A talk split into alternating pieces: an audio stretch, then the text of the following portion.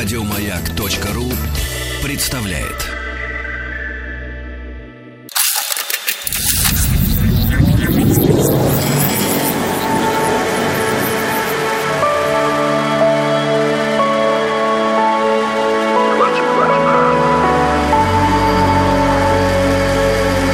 Стаховский лайф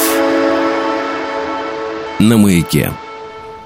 95-я серия цикла, посвященного необычным, неординарным из ряда вон смертям. Впрочем, во втором сезоне а мы пребываем именно в нем, вот уже 25-ю программу подряд, говорим не столько о смерти, сколько о жизни. Если вам по-прежнему хочется суровой чернухи, то добро пожаловать к первому сезону, в первый сезон и к началу проекта. Вы всегда можете найти это в подкастах, немножечко о смерти, на всех существующих сегодня платформах, и запросто найдете там много э, кровавых, а порой и очень даже обескровленных подробностей. Это «Объект-22», я Евгений Стаховский, и что, будем начинать. Сегодня несколько имен. Я очень рад, что у нас есть возможность вспоминать о некоторых людях, которые, безусловно, как мне кажется, достойны многие из них достойны того, чтобы мы э, о них вспоминали. Конечно, здесь периодически идет речь о всевозможных э, неприятных личностях и о преступниках, но вот э, сегодня человека, в общем, вполне себе великого. Зовут его Сидней Джозеф Беше. Джазовый кларнетист, сопрано-саксофонист, один из пионеров джаза, выдающийся исполнитель новоорлеанского и чикагского стилей. И, коль уж во втором сезоне мы говорим о людях, которые умудрились умереть и родиться в одну и ту же дату, но в разные, разумеется, годы, то, э, что касается Сиднея Беше, он родился 14 мая 1897 года, мы уже прям в самом-самом конце 19 века, и скоро вклинимся в 20-й, может быть, сегодня я успею, а может быть и нет, ну, неважно. Он родился и вырос в весьма небогатой, но очень музыкальной, негритянско-креольской семье, проживавшей во французском квартале Нового Орлеана. Все его братья, а их было четверо, умели играть на каком-либо музыкальном инструменте. Сам Беше начал систематически заниматься музыкой в 6 лет. Он осваивает кларнет, уже в 13 играет в крупных городских джазовых ансамблях и даже обучает других игре на кларнете. В 1916 году, в 19-летнем возрасте, Сидней Беше покидает Новый Орлеан и отправляется странствовать. И это стало его привычкой, которая осталась у него на всю жизнь. Он играет в передвижных шоу и странствующих цирковых группах на юге США и Среднем Западе. В 17 году перебирается в Чикаго, работает в оркестрах, возглавляемых новоорлеанскими пионерами джаза, такими как э, Фредди Кэппорт, Кин Коливер, Лоуренс э, Дюше. Весной 19 он отправляется в Нью-Йорк, и там присоединяется к Уиллу Мэриону Куку в его Southern Syncopated Orchestra. Вместе с оркестром Буше едет в Европу, и почти сразу по прибытии они выступают в Королевской филармонии в Лондоне. И именно в Лондоне Буше открыл для себя сопрано-саксофон и в итоге разработал стиль, э, который очень отличается от э, его э, кларнетового стиля. Он э, довольно часто использует широкое вибрато, подобное тому, что было распространено среди некоторых кларнетистов Нового Орлеана в то время. И вот с этого момента сопрано-саксофон становится основным инструментом Беше, хотя и к кларнету он э, периодически возвращается. Первую свою запись Сидней Беше сделал в 1923 году вместе с пианистом Кларенсом Уильямсом. Записал Wildcat Blues и Kansas City Man Blues. В 24-м в течение трех трех месяцев Бише играл в раннем оркестре Дюка Эллингтона, который тогда еще был в таком переходном периоде, или, может быть, даже не вошел еще в переходный период, и э, Эллингтон тогда исполнял э, довольно попсовую музыку в которой, может быть, были какие-то джазовые мотивы, но это не тот, конечно, уже зрелый Эллингтон, которого мы знаем сегодня. В 25 году Беше снова отправляется в Европу, гастролирует с различными группами, добирается, к слову, и до Советского Союза. С ансамблем Фрэнка Уитерса ансамбль открывает свои гастроли 22 февраля 26 года концертом в, кинотеатре «Малая Дмитровка» в Москве. Затем э, последовали выступления в Большом зале консерватории, Доме писателей, театре Комиссаржевской, и в других э, залах Москвы. И кроме Москвы Беше выступает в Харькове, Киеве и Одессе, и его успешное турне по стране э, продолжалось более трех месяцев. В 28 году он возглавил свою небольшую группу в час Бриктоп на Монмартре в Париже.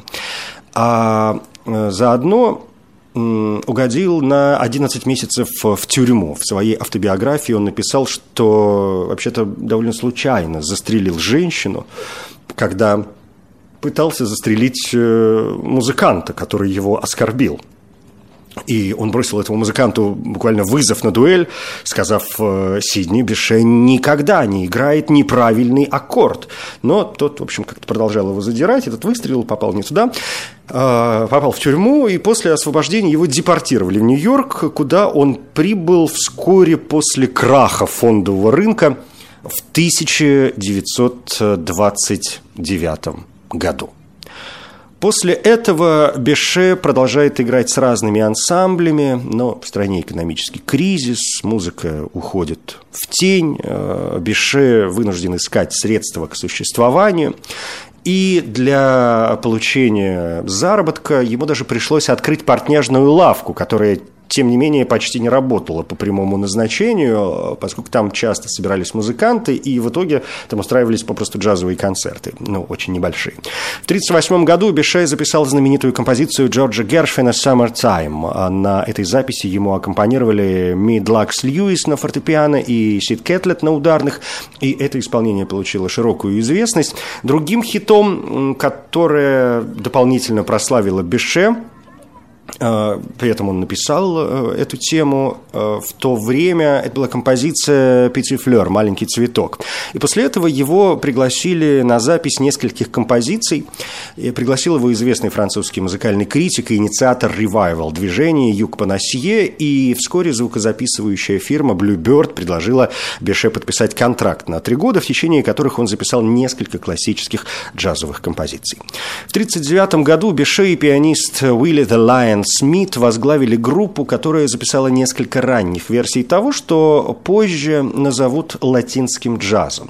То есть они адаптировали к джазовому языку традиционные гаитянские мотивы и румбу, к концу 40-х Беше, как говорят, устал бороться за создание музыки в Соединенных Штатах. Его контракт с Just Limited, чикагским лейблом звукозаписи, ограничивал события, на которых он мог выступать. Например, лейбл не позволил ему сыграть на фестивале Европы в 1948 году в Ницце. И Беше полагал, что джазовая сцена в Соединенных Штатах мало что могла предложить ему, становилась несколько устаревшей. Он переехал во Францию, и после того, как выступал выступление в, количестве, в качестве солиста на парижской джаз-фейр вызвало всплеск его популярности в этой стране. Он решил там остаться, подписал контракт э, с Диск Вок, э, и этот контракт длился до конца его жизни. В итоге Сидни Буше записал множество хитов, и кроме этого он написал классическую балетную партитуру в позднем романтическом стиле Чайковского под названием «Ночь ведьма». Некоторые экзистенциалисты во Франции стали называть его «Le Dieu», ну, то есть Бог. Незадолго до своей смерти Беше продиктовал свою автобиографию продюсеру и радиоведущему Эллу Роузу. Но в этом смысле отмечается, что взгляд Беше на себя самого в автобиографии, как это довольно часто, наверное, бывает, резко отличался даже от того, что знал о нем Эл Роуз, с которым они работали в нескольких программах. Добрый старый джентльмен в своей книге был полон милосердия и сострадания, пишет Роуз.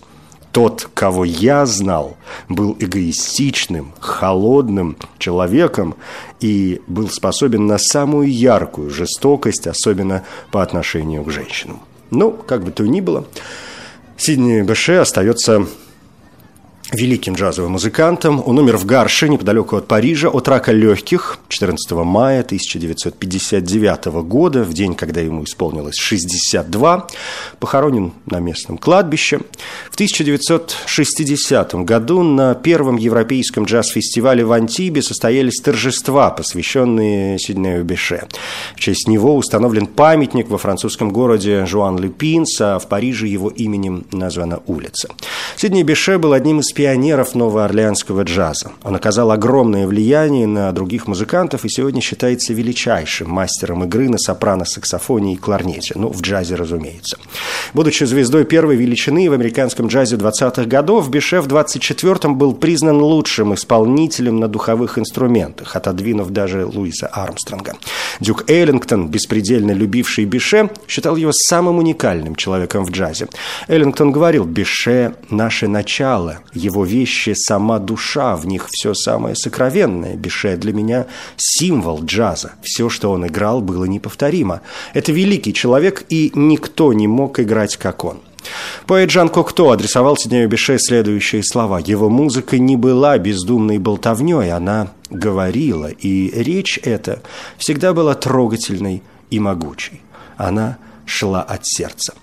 Герман Гессе в своем романе «Степной волк» вывел джазового саксофониста Креола Пабло именно Сидни Беше.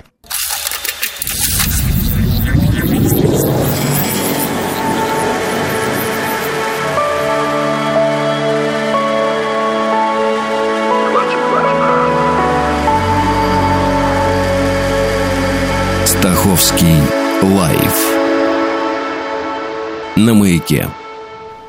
Еще одна музыкальная история сегодня. Это Док Бокс, певец, автор песен и банджист, ну, то есть исполнитель на банджо, может быть, поэтому он не так известен во всем мире, как а, тот же самый Сидни Беше. Все-таки банджо не везде пользуется большой популярностью. Но, тем не менее, Догбокс считается одним из самых интересных в этом смысле исполнителей. Его стиль игры на банджо, а также пение считаются уникальным сочетанием апалаческой народной музыки и афроамериканского блюза современные народные музыканты и исполнители считают его очень оригинальной фигурой, по крайней мере, частично из-за появления двух его записей 20-х годов «Sugar Baby» и «Country Blues» в коллекции Гарри Смита 51 года, антология американской э, фолк-музыки.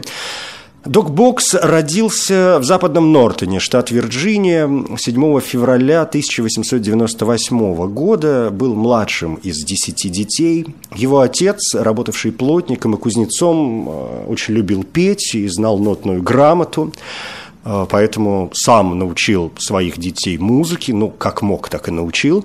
В интервью с кантри-музыкантом Майком Сигером в 60-х годах уже Бокс э, вспоминал, как в детстве он следовал за афроамериканским гитаристом по имени Go Lighting, вверх и вниз по железнодорожным путям между Нортоном и Дорчестером, надеясь, что тот э, поиграет немножко на улице для того, чтобы получить мелочь, и он э, брал с него пример. И версия баллады Джон Генри Бокса как раз частично основана на версии, которую он узнал от Голлайтинга в тот период. И он также вспоминал, как э, забирался ночью в афроамериканские лагеря в Дорчестере, где он впервые увидел струнные, настоящие струнные оркестры, которые играли на танцах вечеринках, и это произвело на него довольно серьезное впечатление. Примерно в то время, когда он начал работать на угольных шахтах, а это было нормальное занятие для той местности, где он родился и жил в то время, Бокс э, начал параллельно пытаться играть музыку посерьезнее, то есть не просто как-то вот бренькать на любительском уровне, а действительно пытался, начал пытаться что-то из себя выстроить. И в тот период он узнал э, довольно много от своего брата Роско и странствующего музыканта по имени Гомер Кроуфорд. И Кроуфорд, в частности, научил его Hustlin' Gambler, э, который послужил основой для кантри-блюз бокса. В середине 20-х различные звукозаписывающие компании отправили представителей в Южную Апалачи в надежде найти новые таланты. И примерно в конце 26 -го года, ну или в начале 27-го, Бокс участвовал в одном из таких прослушиваний. Он взял на прокат банджо в местном музыкальном магазине, хлебнул для смелости виски, и действительно достаточно хорошо сыграл. Настолько хорошо, что умудрился заключить контракт на запись нескольких сессий в Нью-Йорке в том же году. Примерно в это же время его зять, проповедник Ли Хансакер, начал э, обучать Бокса религиозным песням из традиции баптизма и движения святости. Ну, с баптизмом, мне кажется, более-менее все понятно. Продвижение святости, позволю себе э, напомнить два слова, это такое течение в э, протестантизме конца XIX века, довольно распространенное в то время. И Богс выучил множество песен именно благодаря Ли Хансакеру, и к 28 году он э, смог достаточно зарабатывать, чтобы, наконец, бросить работу на угольных шахтах и сосредоточиться исключительно на музыке. Он купил новое банджо, и сформировал группу, известную как Dog Box and his Cumberland Mountain Entertainers в то время, как Док начал становиться успешным музыкантом, жизнь странствующего артиста часто приводила его к разногласиям с его религиозными соседями, которые считали такую жизнь греховной. И, в частности, его жена Сара, на которой он женился еще в 18 году, вообще презирала светскую музыку и была очень против того, чтобы ее муж этим зарабатывал на жизнь. Но тот все-таки как-то стоял на своем. А, тут надо отметить еще, что поскольку речь идет о каких-то шахтерских, причем передвижных моментах, то вот эти вот передвижные, передвигающиеся с места на место угольные лагеря, конечно, были полны черт знает чего. Какого угодно насилия, Бокс постоянно участвовал в пьяных драках, которые часто приводили к довольно серьезным травмам. А тут 20-е годы, конец, обвал фондового рынка, последующая Великая депрессия, и все это очень серьезно ударило по Южной Апалачи, и вообще мало кто имел возможность платить музыкантам, чтобы они играли на вечеринках, да и продажи записей упали тех, кто умудрялся делать какие-то записи. И Бокс отправился в Атланту, где ему организовали прослушивание на радиостанции WSB. Однако из-за страха сцены он выступил довольно плохо, и в течение следующих трех лет ему предложили несколько других прослушиваний, но он не смог собрать достаточно денег, чтобы покрыть даже свои дорожные расходы. И в конце концов он заложил свое банджо и вообще бросил всякие надежды на то, чтобы зарабатывать на жизнь музыкой.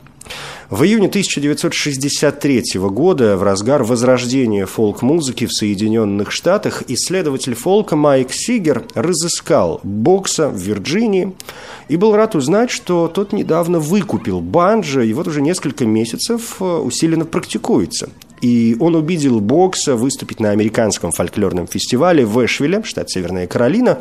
И с помощью Сигера Бокс э, снова начал записываться. В итоге создал три альбома для Folkways Records. И в течение 60-х он гастролировал по Соединенным Штатам, играя в клубах и на фестивалях народной музыки, включая э, выступления, например, перед десятитысячной аудиторией в Ньюпортском фольклорном фестивале. В начале 70-х здоровье бокса стало ухудшаться, и он умер в свой 73-й день рождения 7 февраля 1971 года.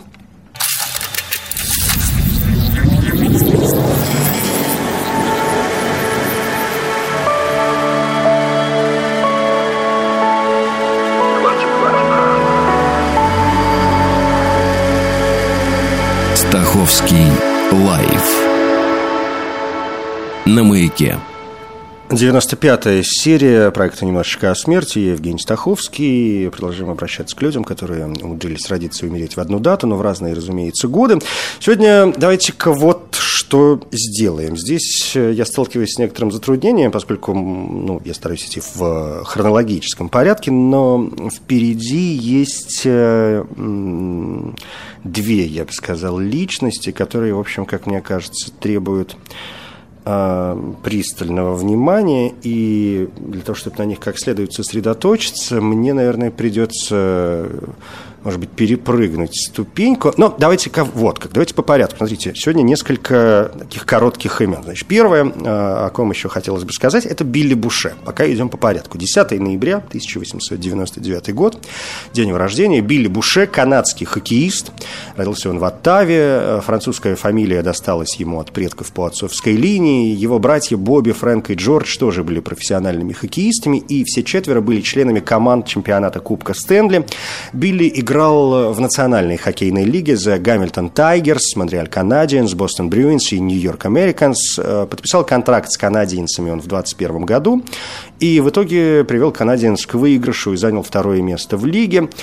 В сезоне 26-27 годов Буше был отдан в аренду Бостон Брюинс, после чего его обменяли на Нью-Йорк Американс, где он завершил свою карьеру в НХЛ. И, закончив играть, Буше вернулся в Оттаву и работал в Министерстве обороны канадского правительства. Умер он от сердечного приступа в свой 59-й день рождения, 10 ноября 1958 года. Похоронен на кладбище Нотр-Дам в Оттаве.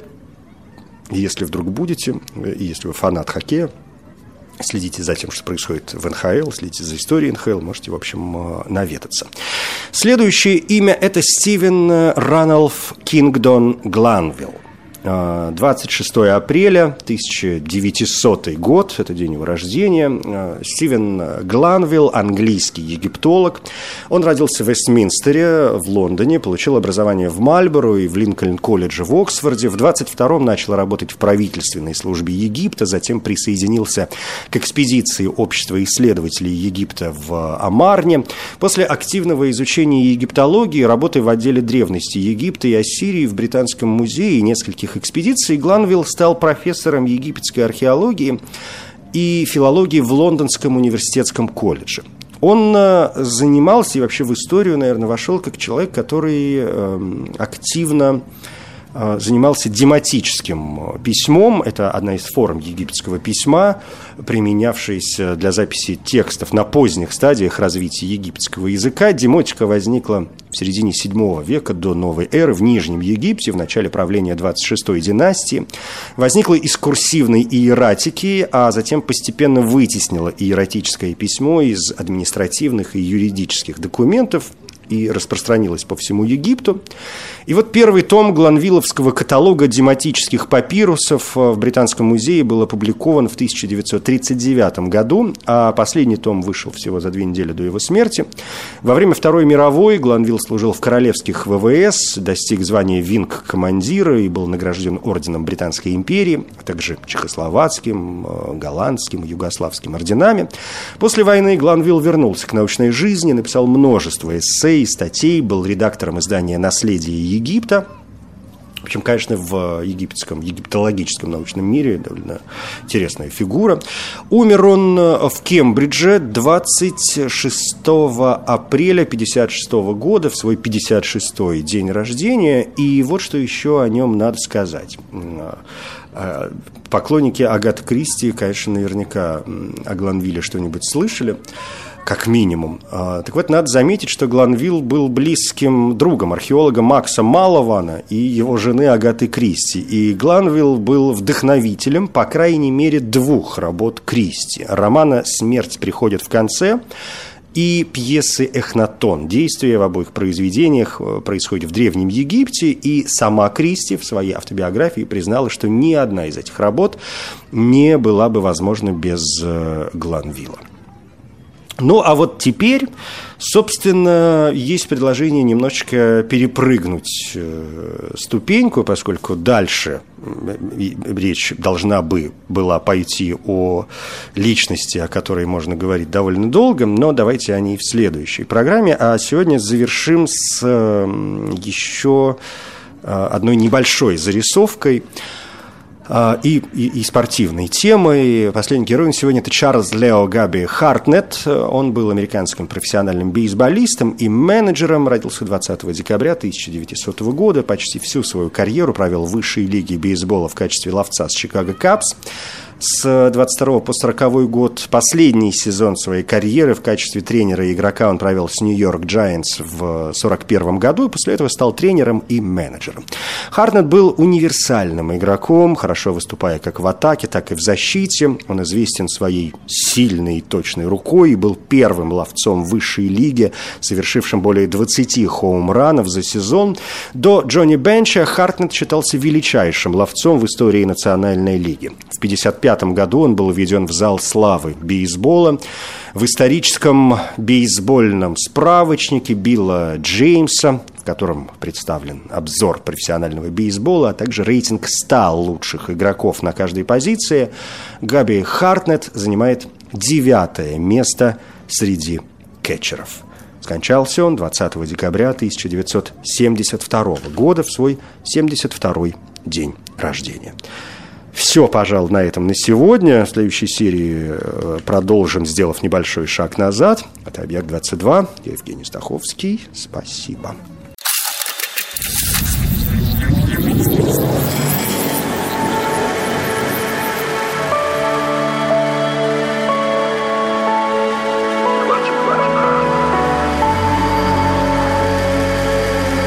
Стаховский лайф на маяке. Еще больше подкастов на радиомаяк.ру.